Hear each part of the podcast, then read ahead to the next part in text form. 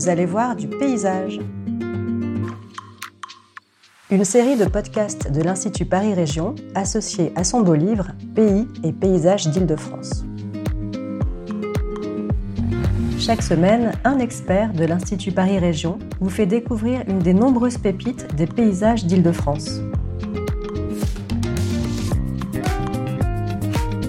Aujourd'hui, Christian Thibault, ingénieur agronome et directeur du département environnement, vous emmène à la découverte du Cirque de l'Archant, un vaste amphithéâtre de marais et de forêts.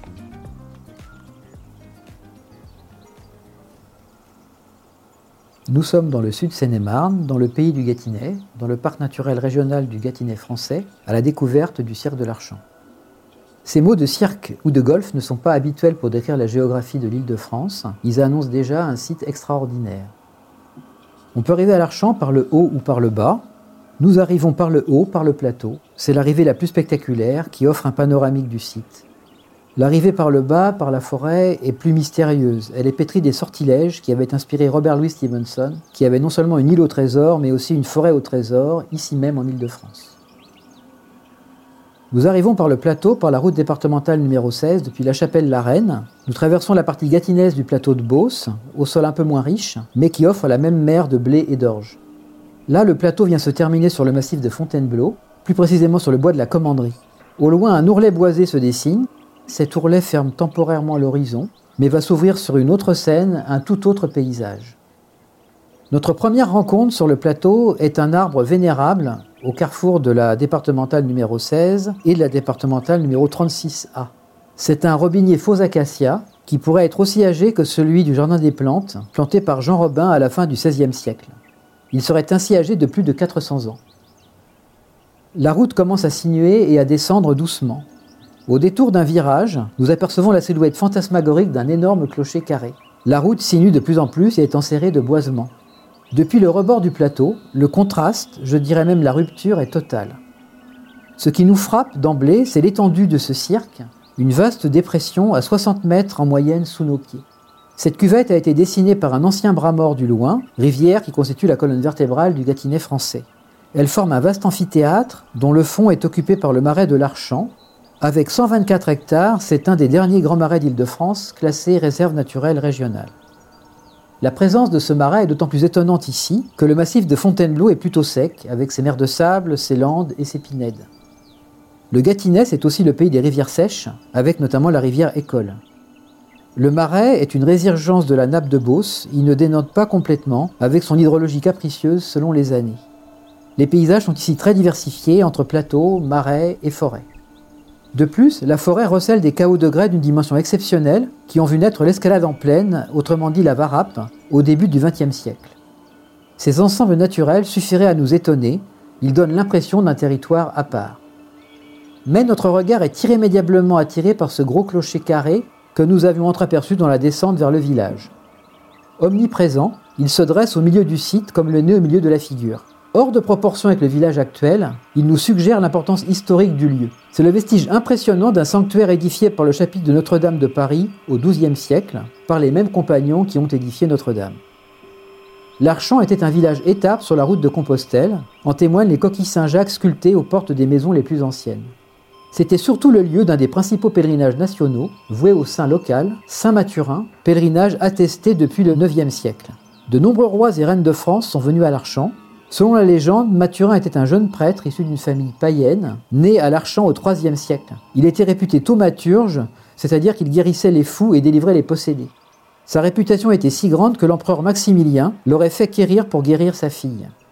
Il serait mort à Rome après avoir accompli de nombreux miracles et son corps fut ramené à l'Archant. Une fontaine guérisseuse lui est dédiée, elle se trouve dans la forêt, à 500 mètres au nord du village. Elle est probablement la survivance d'un rite antique dans ce pays où l'eau est rare. Le site de l'Archant est en effet habité depuis très longtemps et c'est un lieu de culte lié à l'eau très ancien. De tout le bassin parisien, c'est la commune qui recèle le plus grand nombre d'abris rocheux ornés. Près de 150 ont été répertoriés.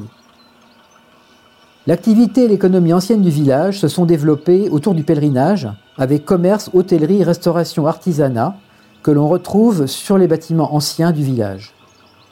Le marais produisait poissons, roseaux, petits bois et maraîchage.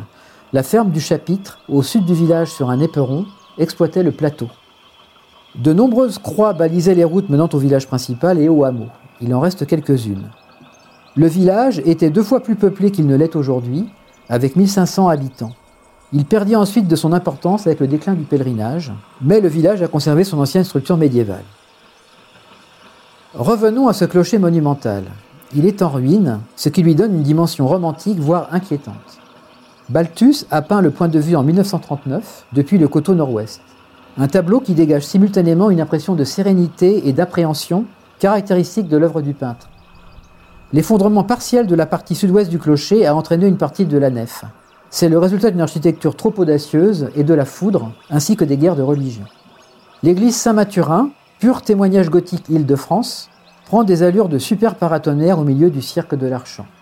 Cette silhouette écroulée depuis 1675 contribue fortement à l'identité de l'ensemble du site. Le site est couvert par de très nombreuses protections, aussi bien au titre du patrimoine naturel que du patrimoine culturel. C'est sans doute un des sites d'Île-de-France qui concentre le plus de protection. Malgré tout, le paysage a beaucoup évolué. À la fin du 19e siècle, l'Archamp était très peu boisé, le marais était entièrement mis en valeur. Les plans anciens n'indiquent que des sables, rochers ou friches à l'emplacement du bois de la commanderie. Les grands rochers de la Justice ou de la Dame Joanne sont alors en dehors des bois. Les arbres ont repoussé naturellement.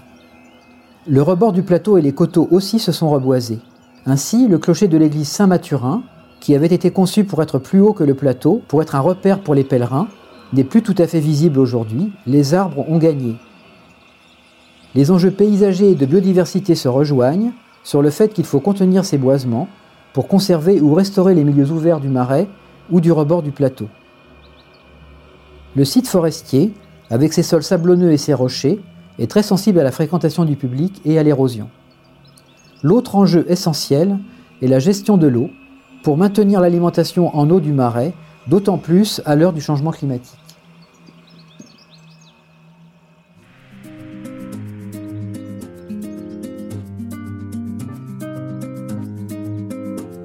Retrouvez tous nos podcasts sur le site de l'Institut, institutparisrégion.fr.